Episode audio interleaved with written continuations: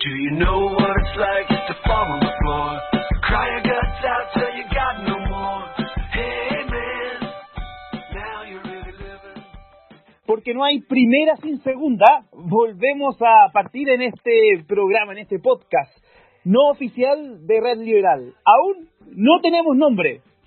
Así que siguen abiertas, el, abierto el concurso para que ustedes nos sigan proponiendo ideas eh, para poder darle un título a esta, a esta canción. Pero lo que también se mantiene son Pilar Maulet y Santiago Meneses, quien lideran este programa y los comentarios respecto a el acontecer político y liberal. ¿Cómo están Pilar y Santiago?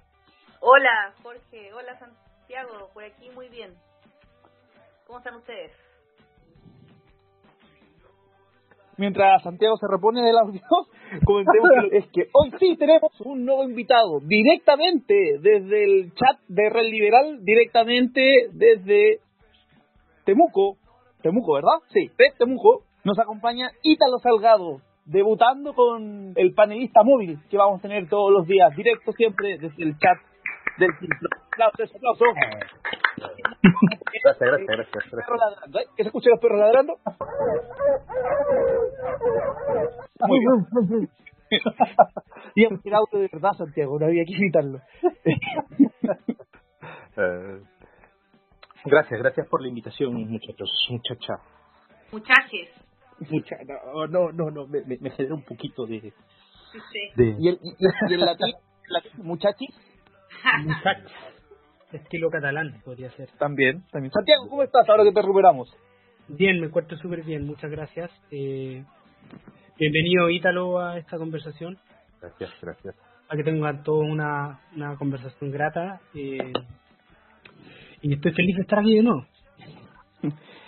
Oigan, hoy día, así como debutamos con, con este panelista móvil, también vamos a debutar con una nueva sección que es Conociendo al Quiltro, o a las Quiltras, dependiendo del caso. Y en este caso quiero un poco conversar pa- para partir y para que todos en, Red Liberal eh, nos conozcamos un poco con, con, con Ítalo, eh, Ítalo Salgado, para saber cómo fue que llegó al liberalismo desde su historia, cómo fue que llegó a, Temuco, y también para que los que estamos en, en Santiago revolvamos un poco la cabeza de, de- de la cuarentena y, y vemos la opción de, por ejemplo, lo, que ha la cuarentena en Temuco también, que debe ser una, sino de las más comunas que llevan tiempo encerrado en, sus casas.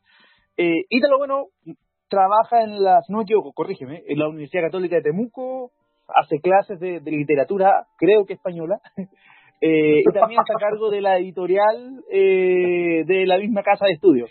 Ítalo, como ya decimos, muchas gracias por, por estar y, y dime en qué me equivoqué respecto a, a lo que hace. A ver, eh, hola, buenas noches, Pilar, Jorge, Santiago. Eh, a ver, sí, efectivamente, eh, hago trabajo en la Universidad Católica, eso está bien. Eh, estoy a cargo Bien. de la editorial de la universidad, de la universidad, también está, está bien. Eh, pero no hago clases de literatura. Me gusta la literatura, pero no, no, no hago clases de literatura. No, yo trabajo, hago clases en la en la Facultad de Derecho, en la en la carrera de Derecho. ¿Y Eh, clases de qué? eh, bueno, he pasado por varios cursos, ¿ah? Eh, eh, a ver, por formación yo soy efectivamente abogado, eh, pero yo hice un magíster en historia y ahora estoy en el largo y difícil proceso de redacción de mi tesis doctoral. Ah, bueno. largo, largo y pesado porque, claro, cada semana converso con mi director en España y, y yo pensaba que era un chico listo, pero no lo soy tanto, entonces... eh, Un cada colega sema- historiador, interesante. cada semana, cada semana es este, esto está mal enfocado, esto deberías incidir en esto, entonces bueno, pero, pero está bien, yo se lo agradezco mucho a, a David González, que es mi director. Eh, entonces, eh, empecé haciendo clases de historia del derecho. Ese es el área que siempre me ha gustado, en realidad me gustó desde que estudiaba en la universidad. Claro. Y que además es una de las áreas menos eh, consideradas y valoradas dentro del, del derecho porque habitualmente los abogados creen que la historia no sirve para nada. ¿no? Eh, No, por favor, por favor. eh, sí, yo, yo, yo encuentro que en general la, la carrera de derecho, como es una carrera muy técnica, en muchos aspectos, eh, eh, con esto no, no, no digo que sea técnica en el sentido de no profesional, sino que... No, pero sí es técnica. No, no, no, sí te entiendo perfectamente. Te entonces, eh, hace que el, el estudiante de Derecho y futuro abogado se centre mucho en los, en los aspectos vinculados a lo jurídico y deje de lado otros aspectos vinculados a las humanidades y que dan sentido básicamente al derecho, ¿no? a las humanidades, a las ciencias sociales y que permiten una mejor comprensión del fenómeno jurídico. Eh, bueno, historia del derecho, después he hecho teoría en los valores jurídicos, que es algo de filosofía del derecho, he hecho los cursos introductorios de introducción al derecho, pero si me preguntas a mí qué es lo que más me gusta es la historia del derecho. Pero bueno, uno, uno está ahí para, para darse vueltas con los cursos introductorios. Además, de una u otra manera todos se vinculan y se relacionan entre sí. Qué Eh, interesante. A mí por lo menos me, me, me llama mucho la atención, que, que, que un, un descubrimiento, saber que, que te gusta la historia del derecho. Ah, Conversar cosas después. Va, perfecto, sí, claro, claro. Eh, bueno, en Temuco, ¿cómo llego a Temuco? Llegué hace ya más de 19 años. Yo llegué en diciembre del 2000 a Temuco. Yo soy peruano, ya soy nacionalizado chileno. Eh, todavía no tengo el acento chileno, no sé si por deformación o por una especie de nacionalismo espiritual, por llamarlo de alguna forma. No, paréntesis, por paréntesis, es, es, no te estás perdiendo mucho por no tener el, el, el acento chino, ¿no? O sea, uno, no sé si han visto, sobre paréntesis, pero así de dispersos somos, un, un, un- un video en YouTube donde una eh, gringa empieza a imitar eh, acentos de diferentes países y cuando termina el video dice, bueno, a ustedes chilenos no le hice esto porque ustedes no hablan español, ustedes hablan chileno. Este era un no, video en todo caso, eh, así. no, forma. eh, es un buen acento, funciona mejor para los podcasts, por si acaso. Ah, este, entonces llegué, como les comentaba, hace 19 años, eh, poco más de 19 años, en diciembre del 2000. Eh, yo estudiaba, yo en esa época estaba estudiando en La Paz, en Bolivia. Eh, y llego porque mis padres, mi, mi padre y mi familia se habían trasladado acá al sur de Chile. Y bueno, llego por una ruptura amorosa, esa es la razón. Y bueno, llego al, al hogar de los padres.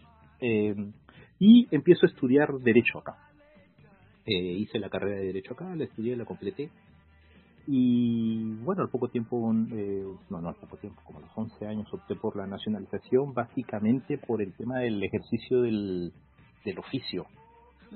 Eh, en esa época era un poco complicado, eh, bueno, y hasta ahora, ¿no? Incluso si quisiera postular un cargo de la administración pública para los extranjeros es un poco más difícil. No digo imposible, solo un poco más difícil. Eh, entonces opté por nacionalizarme y bueno, se facilitaron muchas cosas, ¿no? Se facilitaron muchas cosas. Y, Oye, Ítalo, y, Sí. y, perdón, ¿y qué hacían tus padres acá en Chile? Yo sé un poco de Sí, esa historia y creo que es muy interesante para todo el mundo de Real Liberal conozca es- esa, esa, como tú decías, esa historia que te da contexto también a, a lo que eres hoy por hoy y también quizá el contexto al liberalismo en, en el que crees. Sí, sí. Bueno, nosotros como muchos en Chile somos una familia migrante, ¿no? Eh, no tengo ningún reparo en reconocerlo. Yo soy un migrante o un inmigrante, como muchos en Chile, que llega al país por razones económicas. Mi padre es eh, biólogo eh, y él trabajaba en una universidad en el Perú, en la Universidad Nacional de Piura. Y a él le ofrecen una plaza aquí en la Universidad de Temuco. A raíz de eso es que él opta por, por venirse. Mi madre es profesora de enseñanza media, profesora de historia. Nunca pudo ejercer en Chile. Eh, y bueno, llegaron mis hermanos, mis, padres, mis hermanos, se instalaron en Temuco y, y empezamos a desarrollar nuestra vida aquí, en, en Temuco. ¿no? Eh, siempre con muchas eh, eh, con, con mucho cariño en realidad a la ciudad, porque al final uno termina siendo de donde, de donde es, de donde vive, más que de donde nace, ¿no? Sin olvidar sus raíces, pero con mucho cariño a, a, a Temuco. Y siempre recuerdo una frase que en un momento me dijo mi padre, ustedes aquí, aquí no están en su país, aquí están en otro país, y uno tiene que acostumbrarse y tratar de incorporarse de la mejor manera al país que te acoge. Y eso también, eh, a mí lo particular, yo ya, ya no era un adolescente, ya tenía 24 años, 25 años, me hizo un poco darme cuenta de que claro, la vida del migrante, sea cual fuere, no es sencilla, no es fácil. ¿No? Eh, ya sea porque porque siempre hay la añoranza del lugar del cual provienes, o ya sea por las costumbres, o ya sea incluso porque no obstante que hablamos el mismo idioma, hay cosas que nos hacen distintos, ¿no? Nos parecemos muchísimo, en realidad, pero pero también hay pequeños detalles que de pronto son constitutivos de identidad y que y que pesan a la hora de analizar, de entender, de abordar distintos problemas, ¿no? Eh, sí. ¿Qué, qué iba? ¿Y, cuál, y perdón, es un ejemplo de, de, de esos detalles? Que quizá el que más te ha llamado la atención o el que durante más tiempo, más constantemente no, ha- no ha podido dejar de llamarte la atención. el que no se digan las cosas por sus nombres. Uh, qué bueno. El que no se digan las cosas por sus nombres. Yo, eh, por eh, uno, solo te voy a poner un ejemplo, ¿ah? O, o dos ejemplos podríamos ponerlo. Uno que- Puta, tenés- yo creo que tenéis como 10 mil. pero, pero vamos a vamos, los que me acuerdo en este momento, los que se me vienen a la cabeza. 20 años de ejemplos. 20 años de ejemplo, sí. 20. Oye, pero yo tengo una anécdota de discriminación cuando estaba en la universidad y yo la recuerdo perfectamente. Y, pero yo al final, miren, con el tema de la discriminación yo opté por hacerme un poco el, el desentendido, ¿no? Además es una forma también de, de llevar mejor la- las cosas, ¿no? Sé quién lo hizo, sé quién lo hizo, lo recuerdo perfectamente, pero al final dije, bueno, ¿qué puedo hacer, no? Eh, fue una asamblea de estudiantes en la que intervine y el que era en ese momento presidente del centro de alumnos de derecho se burló de mi acento y de las cosas que yo decía. Qué vergüenza. Entonces, eh, y es más, me acuerdo hasta de su nombre, pero no lo voy a decir porque no quiero ganarme una, una demanda, una querella, perdón. Este, eh, y claro, a mí eso me, me en el momento me, me, chocó un poco porque no podía entender eh, cuál era la razón de atacar a la persona y no al argumento. Porque se suponía que estábamos en una discusión de estudiantes de derecho y yo lo que estaba era estaba estaba atacando una idea estaba estaba cuestionando una idea que él daba pero él para defenderse atacaba a la persona. Entonces a mí yo yo no entendía esa razón o sea, si, si, no estás de acuerdo con mi idea, pues dímelo y discrepamos de la idea. Y está bien, y es perfectamente lícito y posible, aceptable, entendible. Pero no ataques mi acento, mi forma de hablar, porque con eso no, no, no llegamos a ninguna parte. Eh, y, y tampoco ataques mi origen, porque tampoco llegamos a ninguna parte. ¿no? Eh, entonces, eso un poco me hizo entender que a veces el, las, el, la xenofobia o el patrioterismo son argumentos que están al están a la base de, de las discusiones, ¿no? De las discusiones. Bueno, y a eso le podemos juntar, le podemos sumar distintas formas de discriminación, ¿no? Eso, eso es un detalle. Ahora, respecto a anécdotas de no dicen las cosas por su nombre, algo que a mí me, me, me irrita, por ejemplo, en las reuniones del sindicato de la universidad. Y que una vez lo dije, ¿no? Eh, Los, a la gente, a los trabajadores no se les desvincula, se les despide.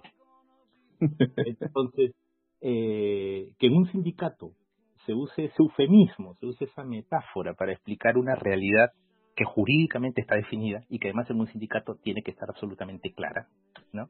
Me parece una cosa, pues, eh, eh, absurda. absurda. Entonces, Agradezco que, perdona, disculpa por haberte Sí. interrumpido, sí, sí, pero ya que estamos con esas palabras, agradece que, que, que hablaban de trabajadores porque ahora les dado por hablar de colaboradores. Bueno, esa era la otra que iba a decir, ¿no? Sí, también en las últimas reuniones se les dio por empezar a hablar de colaboradores, entonces, oiga, pero a ver, o sea, las cosas, eh, los nombres, la- las cosas tienen sus nombres y los nombres hacen alusión a una naturaleza, a una realidad, cambiarlos con qué finalidad. Y encima nosotros que somos el, el lado débil de la relación, que somos los vulnerados y los maltratados, identificarnos con el lenguaje del, del otro lado, a mí me genera un poquito de incomodidad, ¿no? Oigan, estamos aquí en, en, en el podcast sin nombre, el podcast no oficial de, de Red Liberal, conversando junto a, a Pilar Maulén, Santiago Menese y hoy día este panelista móvil que es Ítalo Salgado, profesor eh, de, de la Escuela de Derecho, lo dije bien, de la Universidad Católica de Temuco, a, a cargo de la editorial de la misma casa de estudios eh, conversando para partir un poco, conociéndonos entre los diferentes quiltros, oliéndonos el, el trasero, moviendo las colas, babeando un poco, ¿Cómo fue, Ítalo, que, que, que llegaste a, a, o terminaste identificando, identificándote, perdón, con, con este liberalismo, este liberalismo, perdón, llamado igualitario? Ya sabemos que llegaste a Red Liberal por, por culpa de Alejandro Fernández, pero ¿cómo fue antes de, de- antes de antes de Alejandro? ¿Cómo te empezaste a, a identificar también con, con este extraño concepto tan poco popular en Chile? Sí. Mira, eh, cuando estudiaba en la universidad, si más no me equivoco, el año 2004, en la biblioteca, porque yo era un asiduo usuario de los servicios de la biblioteca de la universidad, que en esa época no había premio al mejor lector, porque creo que quizás humildad aparte me lo habrían dado. este, eh, claro, me conocían todos en biblioteca, la, la gente que trabajaba, la- las conocí igual por su nombre y todo. Bueno, eh, llega, recuerdo, una caja, una donación de libros de la Fundación Balmaceda. Y el primer libro que leo, que leo era, por ahí lo tengo, yo no, no, no lo he traído, era algo sobre el liberalismo para jóvenes, una cosa así. Era una guía en realidad. Bueno. Eh, ¿Ya? Y yo, bueno, lle- llego a pedir un libro a la biblioteca y la bibliotecaria que tenía la caja de donaciones me dice, oye, ha llegado esto, ¿no te interesa? Y yo lo veo, bueno, le dije, vamos a leerlo. Yo normalmente lo que me dan lo leo. Este, entonces, bueno, ahí, ahí lo, lo, lo, lo leí, me pareció interesante, por formación algo conocía sobre las ideas liberales, ¿no? Eh, y bueno, ahí siempre me quedó dando dando vueltas ese este concepto, estas ideas, ¿no? Después en la última elección, eh, yo estuve a punto, incluso pe- pensé que había firmado por Revolución Democrática. eh, esta- yo estaba casi seguro que había firmado por Revolución Democrática, eh, sin querer, porque en un momento pasaron a gente eh, con, para apoyar la candidatura de, de un chico que conocí aquí, y entonces yo firmé para apoyar la candidatura. Y estaba con un amigo y después este amigo me dice, oye, pero acabas de firmar el padrón de inscripción de a Revolución Democrática. Y dije, ah, ya, bueno, ya, ya está, ya, ya lo hice, ya. Ya después, cuando pase la elección, me desvincularé, saldré, haré el, el proceso de retiro del... Y no, al final re- eh, hice las consultas en el, en el servicio electoral y no, no, no había firmado mi inscripción a Revolución Democrática. Em, pero me quedó eh, me quedó siempre presente esta esta duda, aparte que esta gran ambigüedad que existe sobre lo que es ser liberal, ¿no?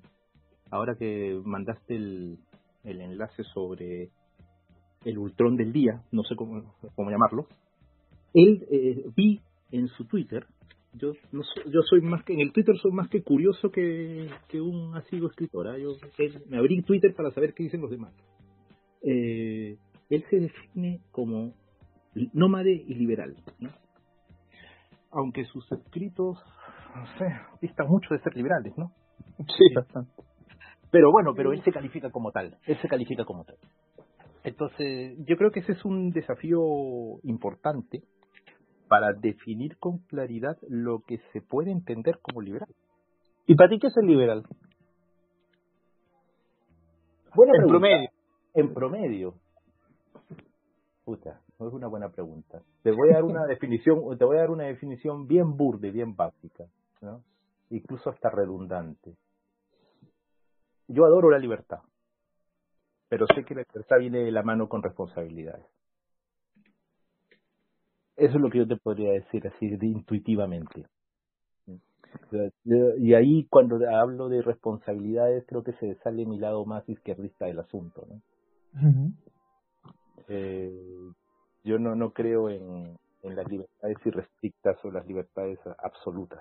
Me generan un poco de comezón. Y, sí, eso, eso. Y Ítalo Salgado, eh, extranjero hace ya 19 años en Chile, estamos conversando con él aquí en este podcast, que aún no tiene nombre. Tenemos un candidato, eh, Frecuencia Quiltra, propusieron por ahí. Yo quería proponer algo más ñoño, ¿eh? como por culpa de Rolls, pero me dijeron no soy tan ñoño, pero bueno. Por culpa Eh, Por culpa de Zapa. No, no, no. Nada más no, no que cada, vez que alguien dijera Rose en este, eh, íbamos a hacer algo. íbamos a tomar, es verdad. Sí. Eh, eso se lo vamos a guardar cuando venga Rodrigo también. Eh, y estamos conversando, para conociendo entre nosotros nuevamente, como les comentaba, con Ítalo Salgado. Eh, y, y, también una idea de, de, invitarte y partir con que nuestro primero, nuestro primer, perdón, invitado fuese de región, es para terminar un poco el, el Santiago centrismo y, y, y preguntarte eh, cómo es la, la cuarentena en, Temuco. En Temuco. Me puedo equivocar, pero quizás es la ciudad que más tiempo lleva en, en cuarentena en conjunto a, a Santiago Centro. Eh, sí, eh, sí. Cuéntame. La cuarentena empezó por acá, si más no me equivoco, el 17 o 18 de marzo. Recuerdo que yo la ya había ve, veía que las cosas se estaban complicando mucho por las noticias y todo. Y eh, aquí un día llegamos al trabajo, creo que fue un lunes, y al día siguiente nos dicen que todos tenemos que irnos para casa, que empezamos con el tema de las jornadas de, de teletrabajo. Ya cuando nos dijeron eso, eh, me di cuenta que la cosa se complicaba muchísimo, ¿no? Porque para que en la oficina nos hayan dicho ustedes se van a hacer teletrabajo es porque algo extraordinario tenía que estar pasando. Eh, y más o menos por esas fechas, creo que a la semana siguiente o en esa misma semana fue que se impuso la cuarentena y posteriormente se impuso el cordón sanitario en Temuco y Padre de las Casas. Eh, ahora, ensayando respuestas, porque por lo que he leído hay muchas respuestas para por qué Temuco, eh, Temuco Padre de las Casas, ambas comunas, o, el, o, la ciudad de Temuco que agrupa las dos comunas, parte de, Imperial y Vilcún. Eh, ¿Por qué tan alto número de contagios? Y yo creo que la explicación eh, puede ser por la pobreza. Yo creo que el alto índice de contagiados en la ciudad es que la ciudad, primero que es una ciudad de servicio, Temuco no tiene industrias, o si tiene son muy pocas. La mayoría de las personas son gente que viene del campo a vender productos. La feria en la ciudad sigue siendo un centro neurálgico de la economía doméstica.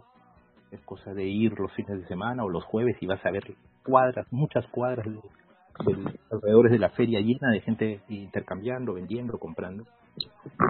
Eh, hay un, hay un, en el centro de la ciudad eh, el comercio ambulatorio es una realidad más que un problema, es una realidad. Con lo cual uno ya puede ir sacando indicadores de esa economía informal que mueve a la ciudad, esa economía del día a día. Y que explica también en esa economía del día a día la necesidad que tiene la gente de salir a trabajar. Porque si no vendes, no comes. Entonces, a ese grupo, a ese sector, eh, ese sector de la, de la ciudad, tú no puedes aplicarle, o sea, bueno, puedes, puedes aplicarle una medida restrictiva del movimiento, puedes decirle a ustedes no salgan de sus casas, no solamente una decisión de, de esa naturaleza, tiene que ir acompañada de herramientas económicas, y las herramientas económicas se implementaron muy tarde. Entonces, las primeras semanas aquí en Temuco, no obstante la prohibición, no obstante todo, el centro seguía funcionando como cualquier día. Los que estaban cerrados eran los grandes negocios, pero el comercio cotidiano funcionaba con normalidad. Eh, eso yo creo que podría explicar en parte por el por qué la alta incidencia de contagios en Temuco. Ahora, esa es una realidad local, es una realidad de esta comuna, es una realidad de esta región, esta es la región más pobre de Chile, con mayor porcentaje de población indígena. Y, eso, y además es una región que históricamente es atípica dentro de Chile, ¿no? Aquí las cosas no funcionan como en otras partes de Chile y nunca funcionaron como otras partes de Chile. Y eso eh, también es importante considerarlo al momento de aplicar eh, las políticas públicas y de pensar las políticas públicas para, para la región, para, para esa ciudad. Sí. Oye, eh, Ítalo, eh, te, te, quería hacer una pregunta a ti, a ti como, como inmigrante, pero también como chileno, uh -huh. y como alguien originario de un país que tiene un alto porcentaje de población indígena. ¿Cuál ha sido tu experiencia o qué has observado tú en estos años viviendo en, en, en, en esa región del conflicto de la Araucanía? Uh -huh. Sí, eh, a ver, a, los primeros años cuando viví en Temuco y empecé a tomar contacto con la población indígena acá, me hizo recordar en muchos aspectos a, al Perú. Eh, con la diferencia de que aquí el, el Estado, no, no, digo con esto que, que, las políticas públicas en el Perú sean más eficientes o más inclusivas respecto a la población indígena, el, racismo. Eh, pero aquí se replica un poco la realidad de otras de otros países latinoamericanos. Lo que pasa, eh, a aquí aquí decir que reconocer que el racismo es algo que a muchos les puede dar un poco de escosor, ¿no? Reconocer que hay racismo, eh, inmediatamente van a buscar la manera de justificarlo y decirte que eso no es así. Pero el problema es que el racismo que existe aquí no, no es expreso. Eh, nadie va a usar una expresión, bueno, ahora, una expresión despectiva hacia una persona indígena pero de que lo piensa, lo piensa, y que en su actuación y en su manera de relacionarse con ellos lo va a hacer, también lo hace. Eh, en el actuar, por ejemplo, de carabineros, la forma como carabineros se relaciona con o interviene en las comunidades indígenas aquí en, los alrededores de Temuco es realmente escandalosa, es indignante. No tiene y no responde a ningún protocolo. Es directamente atentatorio y, y eh, y contraria a los derechos humanos. Entonces, si eso no es eh, racismo, si eso no es eh, no es violento hacia los pueblos originarios, no sé de qué otra manera denominarlo. el año pasado con el tema de Catrillanca, pues se hizo evidente algo que ya aquí era medianamente era medianamente conocido. y por otra parte la negación, el negar la existencia de los pueblos indígenas. Aquí, curiosamente, esta es la región con mayor población indígena, pero también, contrariamente, la población con mayor voto duro de derecha. Y no de la derecha liberal o de la derecha más eh, progresista, sino de la derecha directamente más dura, de la, la dura de la derecha. Uno empieza a ver cuántos eh, diputados o, representantes simpatizantes de CAS hay en la Araucanía, uno, CAS, el CAS, eh, el CAS duro, uno se queda sorprendido, se queda sorprendido. Mm. Eh, pero sí, es una región atípica y es una es un caso particular dentro de Chile, muy particular. Sí, interesante eso del del, del voto. Eh, hay, ¿Cuál es el porcentaje de participación electoral que tiene la, la región en general? ¿De cuánta gente vota, dices tú? ¿Alguien sabe? No tengo idea, pero sí sabía yo que era, son de derecha dura. Sí, sí te escuchamos. eh, a ver, aquí mm. yo creo que también el porcentaje de derecha dura también se debe al, al a su proceso histórico, ¿ah? un proceso de ocupación militar, de posterior colonización extranjera. Eso le da un componente, le da caldo de cultivo para la proliferación de, de, ideas eh, de corte radical de derecha. Mm. Sí. Seguimos aquí en, el podcast sin nombre, el podcast no oficial de, Red Liberal. Eh, conocimos un poco ahora a Ítalo, lo que piensa, un poco de su historia y, y quizá ahora entrar un poco en, materia de, de, lo que marcó esta semana.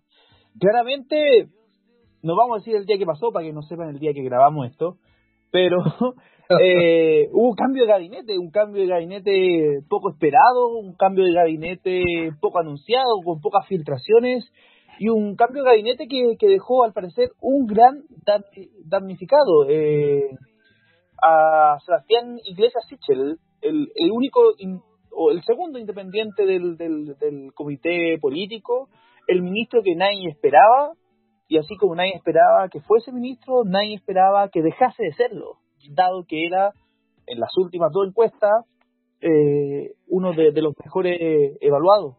Bueno, Pilar, partamos contigo. ¿Qué, qué, qué impresión te dio este cambio de gabinete? Eh, ¿Qué impresión me da la... Eh, no creo que haya salido eh, para atrás, Sichel, francamente. O sea, en verdad no tengo idea cuáles serán sus sus planes eh, personales, pero irse de un ministerio sumamente expuesto en estas circunstancias para irte al, a la presidencia del Banco Estado, no sé si sea tan mal negocio en realidad. y, y salir como efectivamente en un momento en que está en que eres de los mejores evaluados, que ya conversábamos antes también. El, eh, la vara para medirse es un poco rara porque eh, fue poco tiempo en el que estuvo en exposición y efectivamente le tocaba hacer la pega eh, la pega más linda entre todo el gabinete po. pero mm, no creo que que que sí eh, sí se puede interpretar como una como una una jugada de desbordes eh, una ganancia efectivamente como tú pusiste en Twitter esta mañana como que ganaron las palomas en este caso en vez de los balcones Ítalo, a ti, que quizá a veces en, en- en regiones puede haber alguna una mirada diferente, ¿qué, qué sensación te, te dejó este este cambio de gabinete de, de- del presidente Piñera? Bueno, para empezar, sorpresa. Eh, estaba almorzando, ¿no? y no, no es una noticia como para, para recibirla cuando estás almorzando, pero aún así eh, me, me generó una sensación extraña. ¿eh? Un poco comparto lo que menciona Pilar. El ministro más eh, más popular o con mayor aprobación, por llamarlo así, no sé si más popular, con mayor aprobación, con mayor respaldo ciudadano, eh, es retirado y es reemplazado por un político de línea dura, por decirlo así, ¿no? Eh, no sé, eh, no sé qué, a, a qué están apostando, a qué están jugando. Eh, oh, ahora, sí, sí eh, creo que para el caso personal de él, pasar de, como dice Pilar, pasar de, un, de una posición expuesta a una más, eh, más técnica, eh, lo puede favorecer y saliendo con los niveles de aprobación con los que sale. Ahora, yo creo que el desafío que se le viene en Banco Estado tampoco es una cosa sencilla. no claro O sea, estaba leyendo eh, justo sobre el tema de lo, lo, que se le vendría a Banco Estado en los próximos meses, una vez que, que termine esto de la pandemia, o bueno, o se empiece a mejorar la situación. Y claro, o sea, la misión de, de, de, de Banco Estado no es menor, tiene, leía, tiene el 14% de participación de mercado, tiene 12 millones de cuentas RUT, o sea, 12 millones de personas tienen cuenta en ese banco, de un país de 17 millones de personas. Yo sé que no es, eh, probablemente no son grandes fortunas, pero pero es el órgano que se encargó de bancarizar a buena parte de la economía que estaba fuera de- del sistema financiero, ¿no? Eh, 772 mil clientes de micros y pequeñas empresas con todas las dificultades que, que están teniendo en este momento este tipo de negocios y de empresas. Entonces, eh, yo creo que lo que se le viene eh, es difícil, es arduo. Ahora, quizás también esa es la razón escondida. Quiero pensar positivamente, ¿no? De repente, en el fondo, esa es la razón positiva. O sea, lo hiciste tan bien en el sistema de asistencia Mm. social, en el Ministerio de Asistencia, perdón, de Desarrollo Social, que tiene que ver un poco con la asistencia de los sectores más vulnerables, más pobres. De repente puedes hacer un buen trabajo en este banco, ¿no? Sé, quiero pensar positivamente, ¿no? Un, un cambio de gabinete que, que recordemos significó que Cristian Monkever dejara el Ministerio de Vivienda para llegar al Ministerio de Desarrollo Social en reemplazo de, de Sebastián Sichel, eh, un cambio que significó la entrada de Renovación Nacional al comité político donde antes no estaba, eh, también el, la, la llegada de Claudio Alvarado, un histórico militante UDI, eh, diputado por, por en su momento el distrito de, de Chiloé, quien en Piñera 1 y en Piñera 2 ocupó el cargo de subsecretario de, del, ministerio encargado de las relaciones con, con, el Congreso, que por un tiempo breve estuvo a cargo de la subsecretaría de Desarrollo Regional, un, ministerio técnico, pero también súper, súper político en cuanto a la relación eh, monetaria con los municipios y, y las regiones. Eh, y para muchos la sorpresa también la mantención de, de Carla Rubilar. Eh, muchos hablan, y la prensa habla, de que esto también fue un, un enroque, un ajuste ministerial, perdón, que marcó las fuerzas que están teniendo la dupla Evópoli de, de Briones y, y el ministro Blumel. Eh, Santiago, ¿a ti qué te pareció un poco este, este ajuste ministerial que a diferencia de otro pareciera que es un, un gran ajuste de carácter político? Eh, a ver, yo creo que este este cambio hay que analizarlo desde lo que ha ocurrido en las últimas semanas en, torno a las relaciones eh, de Chile Vamos. Se escucha bien, ¿verdad? Sí. Perfecto.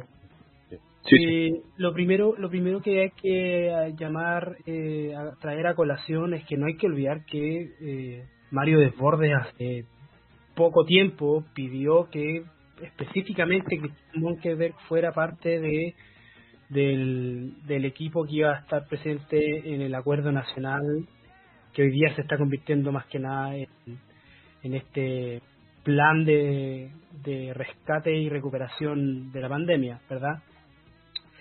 Y, y creo que esa es la primera señal, eh, y hay varias otras que uno podría mencionar, pero relacionado directamente con este cambio de gabinete, es la primera señal que hay que considerar eh, para entender qué es lo que estaba pasando dentro de la coalición y dentro del, del gobierno que justificaría la salida de alguien con la mejor aprobación eh, en las encuestas como era Sichel, la necesidad y la presión que estaba ejerciendo Renovación Nacional para que hubiera alguien en el comité de su partido en el comité político, especialmente de cara a eh, a una a un acuerdo nacional que no hay que olvidar fue el mismo Mario Desbordes el que dio los primeros pasos para que luego se anunciara el acuerdo nacional por parte del presidente, lo que fue a través de este documento que firmó con con el senador Insulza. Entonces yo creo que aquí eh, el gran ganador, si se podría llamar así, y el gran gestor y organizador de todo este proceso fue Renovación Nacional y probablemente Mario Desbordes y Cristian Monker desde un principio. Eh, Evópolis, si es que sale ganando, eh, yo creo que sale ganando no por la salida de Sichel, sino que por el hecho de que en un cambio de gabinete ninguno de los dos ministros del equipo político se vieron afectados por este cambio, lo que lo que habla de la confianza que tiene el presidente Piñera en, en Briones y en Blumel y también eh, en, las relaciones a veces complejas, pero que en general son estables y positivas que tienen eh, estos dos ministros tan importantes eh, dentro de la coalición. Respecto de Sichel, yo creo que eh, yo creo que la gran derrota que, que, que él sufrió es principalmente por el hecho de que por el hecho de ser independiente y no es que al presidente Piñera no le gusten los independientes pero pero no tener un partido representado en el Congreso en un tiempo en los que hay que negociar con la oposición pesa y pesa muy fuerte. Eh, y, y tengo la impresión de que eh, de que esa desventaja afectó mucho a su, sus posibilidades de mantenerse en el cargo. Eh, a lo mejor hubiesen hubiese eh, yo hubiese sido un poco más eh, si yo hubiese sido el presidente Piñera, eh, yo, yo habría hecho un cambio un poco distinto. Eh, yo habría puesto a Sichel en un, en, un, en un ministerio que no sea del comité político, eh, porque es un, es un buen político y, creo que, que no había que dejarlo, sacarlo de la primera línea teniendo la aprobación que tenía. Sin embargo, no era el ministro que se necesitaba en el comité político. O sea, una persona independiente hoy día, en una situación de crisis en la que el presidente Piñera necesita la unidad de la coalición completa para poder negociar en el Congreso, un independiente no, no es útil. Y menos dos, que es el caso que también ya está en el comité de Carla, Carla Rubilar. Claro, Eh, además Carla Rubilar, que a- por, por lo que por lo que se ha comentado, ha estado con algunos roces con, con Mañalich de partida en el, en el contexto de la crisis y que, y que nunca ha tenido una relación muy buena con Renovación Nacional luego de que, de que se fue para fundar eh. No hay que olvidar también eso, que Renovación Nacional nunca perdonó mucho a, a, a los a los diputados que renunciaron para formar un partido nuevo. Yo, yo, ah, soy el conductor, quiero dar mi, mi, mis dos centavos. A, a mí, como un proceso macro que me, me parece in- interesante, es pensando en todo lo que es lo que me gusta llamar la era Caburgúa. O sea, los dos años de, de Bachelet y los dos años de, Piñera, pensando que ambos veranean en- en el mismo lago. Eh, tanto al principio de Bachelet 1 como al principio de Bachelet 2, y me, me atrevo que también al principio de, de Piñera 1, eh, todos los ministros que llegaron al comité político fuertemente eran más piñeristas o bacheletistas que pertenecientes a los propios partidos políticos. Eh, no, no, no, no lo acordamos mucho, quizás, eh, pero Bachelet II claramente era Peñeirillo, el ministro interior, que si bien era PPD, era fuertemente más bacheletista. En, en, en Piñera 1 estaba Rodrigo Ginspeter, que era mucho más piñerista también que, que Renovación Nacional, y ahora en Piñera 2, claramente Blumel es más piñerista que, que Bópoli, eh, Chadwick más piñerista que UDI, y, y así en general. Y en estos cuatro gobiernos ha debido tener que un cambio desde que en este gobierno más centrado en el presidente ha tenido que evolucionar a eh, unos comités políticos con relaciones en, en, en, los partidos. Eh, y eso habla un punto, yo creo yo, de, de cierto intento que hay en general de, de, de, de, la autoridad política de y el alejarse de, de la figura de los partidos políticos, lo que muestra cierta debilidad de los partidos que desde el principio no son capaces de eh, establecer la normalidad que creo yo que es lo correcto, desde que haya ministro político con relaciones directas con, con los actores del, del Congreso, eh, pero que también muestra a la larga una debilidad de cierta figura presidencial debido a la debilidad que tiene todo el sistema, donde todo lo que la luna de miel de los presidentes cada vez duras menos, eh, que hay demasiada liquidez en el escenario político, lo que obliga a todos los presidentes a cuidar su rancho. Lo que hablamos también en, el capítulo anterior, la cantidad de dis- vínculos que ha aumentado en, los últimos años muestra esta necesidad que los presidentes terminan cediendo, que es cuidar mucho su propio sector para poder eh, sacar un, un mínimo de los programas o, a- o que no te aprueben cierto elemento contra tu programa con voto de tu propio sector. Y lo segundo que, que me gustaría analizar es que eh, justo cuando con la tramitación del proyecto de ley, eh, el ingreso mínimo familiar, si no me equivoco, era, se tituló en los medios Los halcones del gobierno, que eran Sichel y, Felipe Bart, eh, que fueron los que fueron o terminaron saliendo del comité político. Eh, y esto, más el hecho del fortalecimiento de, la dupla de la dupla Evópoli, eh, les tiro esta pregunta para, cerrar un poco el análisis del gabinete. ¿Es Piñera Castle se está acercando más a los sectores, no liberales, pero sí, quizás los sectores más moderados del, del gobierno, a ellos que están más dispuestos a conversar más que simplemente gobernar con sus propias ideas, aunque eso significa perder? Eh, ¿Está más dispuesto al consenso ahora el, el presidente y su segundo piso? ¿O es demasiado temprano para poder hacer un, un análisis en ese sentido? Eh, Ítalo, dale tú con, con este misil, se la sandía tirando de, de paso. Eh, em, mira, yo no sé si Piñera sea un tipo que tenga esas capacidades o esas virtudes que acabas de describir. Mm. Eh, no sé hasta qué punto Piñera es un pragmático tampoco. Eh, ahora, lo que yo sí, sí creo es que yo sería más cauto, yo esperaría ver resultados. Yo no me lanzaría a hacer una una una mm, eh, calificación tan rápida. Eh, porque creo que en el, en el plan o en el acuerdo nacional falta un, un buen tramo por recorrer. Y, y esto habría que ver en, la, en, el, en el camino que resta por, por recorrer cómo se comportan los partidos oficialistas. No los de oposición, porque bueno, los de oposición tienen su rol y cumplirán su rol. Más bien me preocuparía por los partidos del oficialismo, que son los que en última instancia dan fundamento y soporte al gobierno. Yo, yo sería cauto, yo esperaría, esperaría un poco y a ver cómo se van desenvolviendo estos cambios. ¿no? ¿Qué opinas tú, Santiago? ¿Volvimos a un presidente Piñera más cercano a lo que fue Piñera 1 o, al, o como dice Ítalo, eh, veamos dónde pone las propuestas, dónde está poniendo los ministros? O sea, mira, esto no es primera vez que le pasa a Piñera. Le pasó en su primer gobierno también. Eh, no hay que olvidar que Ginspeter era Ginspeter, Carla Rubilar, eran el piñerismo mismo. Eh, y la Cecilia Pérez también.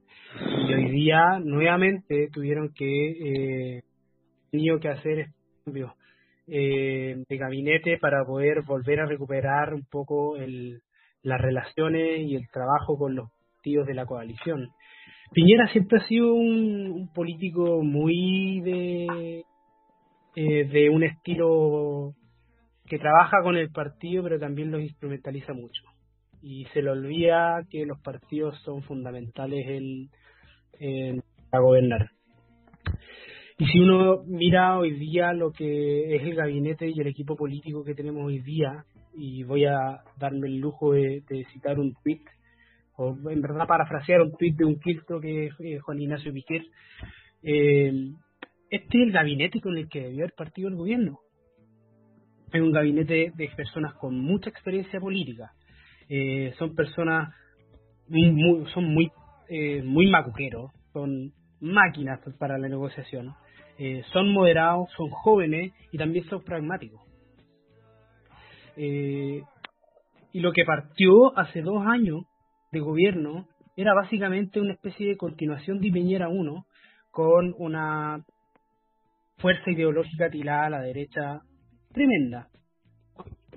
¿Para qué hablar del hecho de que eh, varios ministros que partieron del gobierno eran, eran cercanos a la Fundación por el Progreso? O sea, Piñera armó el gobierno, este segundo gobierno, desde la lógica de la, de la lucha por la cultura, del de, el enfrentamiento contra las ideas de izquierda, pensando en una lógica de la izquierda está tratando de ganarnos un terreno que nosotros sabemos, porque tenemos 55% de apoyo de la ciudadanía, que no, que no pueden ganar. Y resulta que hoy día, eh, bueno, un- fue necesario una pandemia y una crisis social para que se dieran cuenta que en realidad eh, la experiencia política pesa mucho más y el trabajo con los partidos políticos de tu coalición pesa mucho más que de lujitos de, de columnistas del Mercurio que se dedican a hablar de de, de, de- del, del populismo de la izquierda, que todo es la izquierda, el odio de la izquierda, pero que en temas de política pública en realidad dejaban mucho que desear. Y, y, y para cerrar un poco, Pilar, eh, ¿qué expectativas puedes tener tú de, de estos dos nuevos integrantes del comité político y pe- expectativa también quizás podemos tener de, de este ex acuerdo nacional que, como mencionaba Santiago, ahora es más un plan de emergencia y recuperación de la pandemia? Em, mira, a mí creo que coincido con, o sea, evidentemente como liberal que creo que soy, coincido con Ítalo eh, en que, claro, que hay que ser cautos y observar un poco, pero de todas formas no puedo eh, eh, negar que me, me, me gusta que la UDI no esté presente, tan presente en el comité político. Me gusta. Eh, de hecho, estoy leyendo ahora la tercera de mañana y dice que la, la que dice que le tomó, la tomó por completa, completamente de- por sorpresa este cambio de gabinete.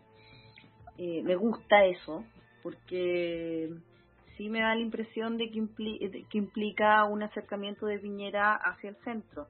Y, y, y eso y eso es- desde mi perspectiva siempre es bueno. Eh, y efectivamente evitando el espero que lo que busque sea evitar el discurso confrontacional porque es precisamente lo que lo que menos necesitamos y y con, la idea del, del acuerdo este eh, po- eh, social que es el que estaba que es, el- que es que el que, se inició con desbordes y, y Insunza. Eh, gusta Claudio Alvarado, mucho. Claudio Alvarado creo que es el que quedó para la Express, ¿no? Que Sí, es él. debió estar en la Express. Eh, porque también es un gallo que está eh, del cual hablan bien incluso en la oposición como para que fue un muy buen interlocutor para sacar proyectos importantes últimamente.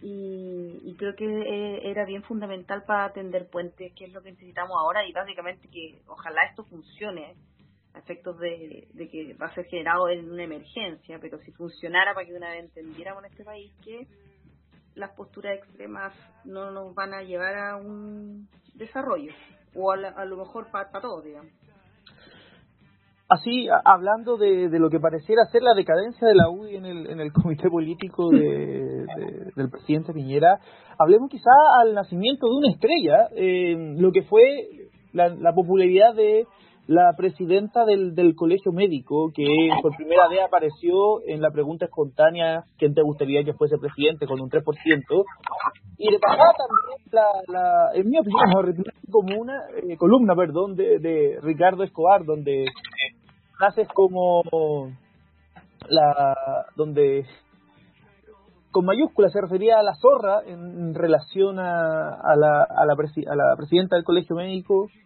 la doctora Isquia, eh, puso un- una barra, una, una, va- una vara, perdón, muy muy baja de, de, de calidad de columna.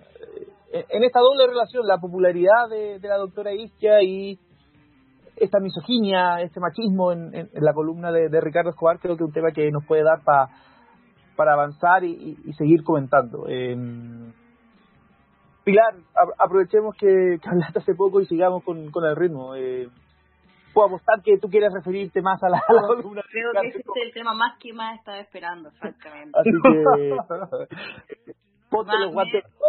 Me Eh, a hablar de si esta quieres cuestión todo el día. pillo, directo, pero desde el más profundo de, de, de, de ti. Mira, lo que pasa es que... que todavía vemos eh, pe- pe- pe- esta reacción en columna y, y no, no, no hablemos después en el intento de, de, de disculpa que, que, que No, no.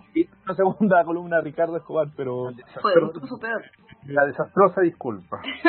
La disculpa. Nunca Eh, te paso el bate, Pilar, Sí, y, nunca quiso disculparte. y, es y el voto de Ricardo Escobar y su columna eh, es todo tuyo. Ya, qué bueno tener este este momento.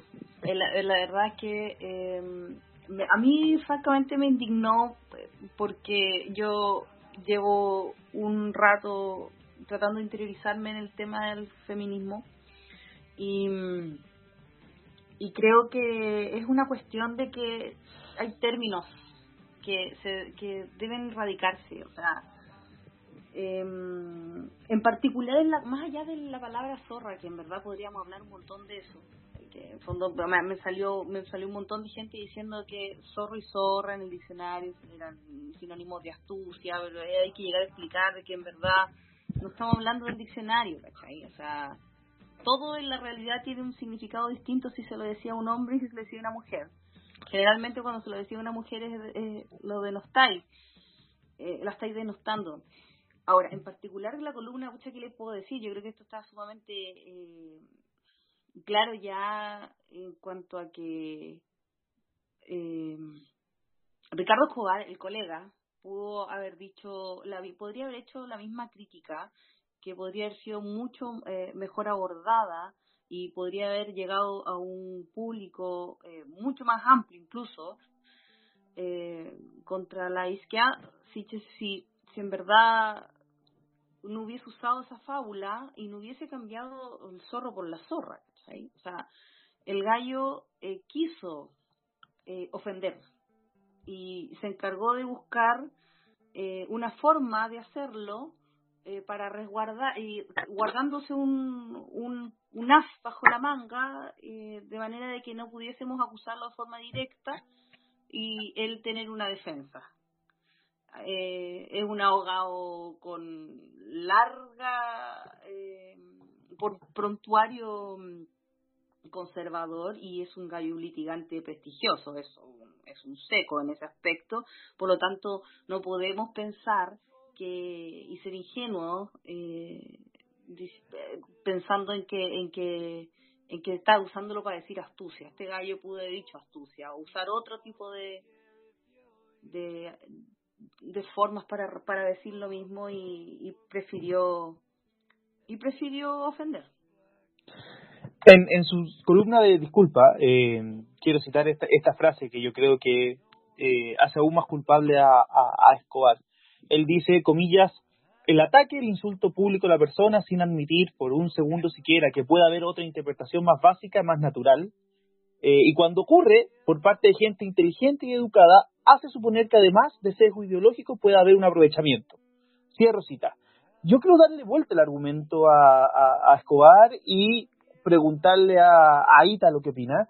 pero uno puede decir lo mismo. Eh, si hay personas tan inteligentes y educadas como es Ricardo Escobar, y donde en la práctica del derecho saben que la in- interpretación literal de, del- del- de las palabras afecta, eh, uno también puede suponer que hay un aprovechamiento de su parte al momento de ocupar, como dijo Pilar, eh, eh, esas palabras. Y yo quiero hacer un detalle que me di cuenta hoy día en, la columna, que él cuando escribe, al principio, la fábula, escribe zorra con minúscula, pero cuando escribe zorra para referirse a, la doctora, ocupa una mayúscula. Y es el único momento en que en su columna zorra lleva ma- mayúscula. No creo que estas cosas sean casualidad. eh, y aquí, bueno. Ítalo. eh, no, nadie como él dice, en alguien de su inteligencia y así de educado, como él mismo señala En en el su- manejo argumentativo, si el gallo es un litigante prestigioso, ¿cachai? Sí. Esos son detalles importantes cuando tú presentas en, en materia jurídica. Bueno, lo sabes. Ítalo, cuéntanos, la, también eh, este tipo de, de discriminación a veces se repiten en, en los diferentes diferentes niveles. Tú como abogado en, tu día a día, en la práctica que hiciste de, de, de- de la profesión de libre del- derecho, como dicen los abogados, ¿cómo puedes reflexionar frente a una columna de esta calaña?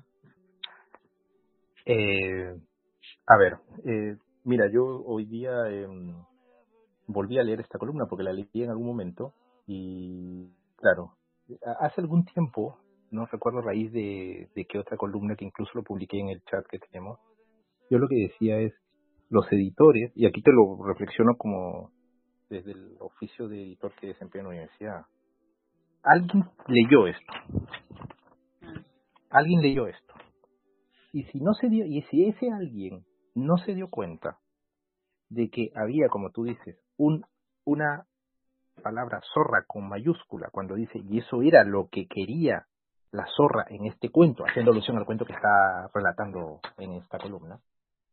O sea, evidentemente aquí había un ánimo de denostar, y al final termina hablando de mona, ¿no? Sí, maestro. La mona vestida de seda, mona se queda. Eh, lo que aumenta la falta, como dice Pilar, es que es un abogado prestigioso, un hombre que sabe que las palabras se usan en los contextos que uno quiere darle y que sabe que las palabras tienen son ambiguas y vagas y que pueden permitirte estirar, ofender y atacar de la manera que tú quieras. A eso hay que sumarle que zorra en el diccionario no somos no somos gente ignorante. Zorra en el diccionario hace alusión a astuto, taimado, solapado. Solapado es aquella persona que por costumbre oculta maliciosamente y cautelosamente sus pensamientos. Y zorra también en una de las acepciones hace alusión a, la a una prostituta. Entonces, yo no le creo sus disculpas para empezar. O sea, es evidente que eh, el señor Escobar lo que quería era denostar, ofender, atacar. Eso se, se, se huele, se, se siente, se percibe al momento de leerlo. Ahora, o sea, es, si él es un hombre tan letrado, tan culto, tan inteligente, sabrá que la misoginia y el machismo, porque imagino que es un hombre letrado, se justamente se construye y se relata a partir de discursos como, el que él escribe. Entonces, y a eso le sumamos una carta de justificación o de disculpa, que en realidad más que disculpa es una justificación de su postura, ¿no? Eh, en la cual tú lo que te queda es la plena convicción de que él nunca tuvo la intención de hacer una columna en la cual hiciese una crítica constructiva, sino que derechamente su intención era denostar, atacar, ofender, porque y que además intenta justificar en los lectores, es decir, en los otros, la responsabilidad de la supuesta mala interpretación. O sea, es eh, ambas columnas son de una irresponsabilidad tremenda. Ahora, si él piensa eso, si lo que escribió es el reflejo de su pensamiento, que es absolutamente legítimo, todos tenemos derecho a pensar lo que se nos venga en gana, pues que lo diga y ya está. Y ya sabemos qué tipo de persona es. Y ya sabemos qué piensa. Pero que no venga con estos juegos eh, de palabras que él intenta construir, que en realidad más que confundir lo que hace es desenmascararse solo. Eh, a mí me da mucha mucha pena en realidad este tipo de, de, columnas porque incitan al odio. incitan al odio, incitan, son insidiosos, malintencionados, son ofensivos y que dejan muy mal también a quien escribe y deja muy mal al diario, deja muy mal al diario, porque un diario serio o que pretenda ser serio como la tercera no puede dar pie a este tipo de columnas. O sea, el editor, el que leyó, por lo menos debió haberse haber reparado Además, la columna tampoco es tan larga, son que tres páginas, para imprimir incluso para leerlas con tranquilidad. Oye, ni siquiera está buena. O sea, por último, no es un, es una, un arranque. ¿Cachai? Sí, es un arranque de rabia, de ira, de, de- y escribió con, con la bilis, en- con una copa de bilis. Exacto, exacto, eso. Ni, ni- o sea, y bueno, llevo te he mandado tres Con columnas, más que eso y no me las publican. Es interesante eh, lo, lo, lo, lo que plantean un poco, eh, de que en verdad, y aquí lo que muestra es que al pareciera hay, hay un discurso de escrito con la bilis de ciertos sectores a una, a una temática en particular, todo lo que le suena feminismo, a ciertos grupos que se dicen, entre comillas, liberales clásicos o los alt-right, cualquier mujer que, que destaca pareciera que, y que usa el concepto de feminismo, parece que le genera odio y una necesidad de atacar con la bilis. Y eso es similar, para pasar al siguiente tema, y aquí también quiero darle la palabra a Santiago, con cierta actitud que tiene cierta izquierda con lo que son la AFP. Pa- pareciera que cualquier tema que es en contra de la AFP se suman, aunque sea en este caso, no porque yo defienda la AFP, sino porque ellos están ocupando el mismo argumento de eh, la consultora, no sé cómo llamarla, la estafa piramidal, con respeto si es que alguien del, del chat está ahí, lo que creo que es un poco felices y forrados, que acusan un proyecto de ley del gobierno como corralito, porque no deja que la persona tenga cierta movilidad para usar sus fondos. Eh, o sea, feliz y forrado lo que quiere es un laissez-faire, un libertinaje del uso de la, de la plata de la, de AFP, y la izquierda sale apoyando el libertinaje económico. ¿Cómo podemos en- entender esa aparente, o literal, no sé, paradoja en la argumentación de izquierda? ¿O, o tú crees, Santiago, que en verdad pueda haber una, una, una coherencia ideológica detrás de, de esta realidad? No, a ver, lo que pasa es que yo creo que yo creo que la izquierda también detecta que desde la derecha también hay cierta especie de, de, de paradoja Eso, ideológica eso. respecto respecto de cómo se manejan las AFP, porque por un lado la, el dinero de las AFP son de los de cada uno de nosotros, eh, los ahorros nos pertenecen a, los individuos, a los ciudadanos, y al mismo tiempo el Estado nos dice que no podemos gastar ese ahorro en nada más que no sea nuestra pensión, y además ahora nos quieren decir que no podemos definir a dónde, eh, eh, dónde queremos invertir. Pero la verdad es que, seamos súper sinceros, uno no decide dónde va a invertir esa plata, nunca lo ha decidido. Y la idea de que los, las personas pudieran elegir dónde poner su plata era ridícula desde un principio. Siempre lo fue. Lo que pasa es que ahora se empezó a discutir seriamente la idea de que tiene que haber un consejo asesor, un consejo serio asesor que se dedique a invertir la plata en las AFP, ya, para que la gente no pierda plata. Y por otro lado, también para que las inversiones tengan efecto, un efecto positivo en la economía.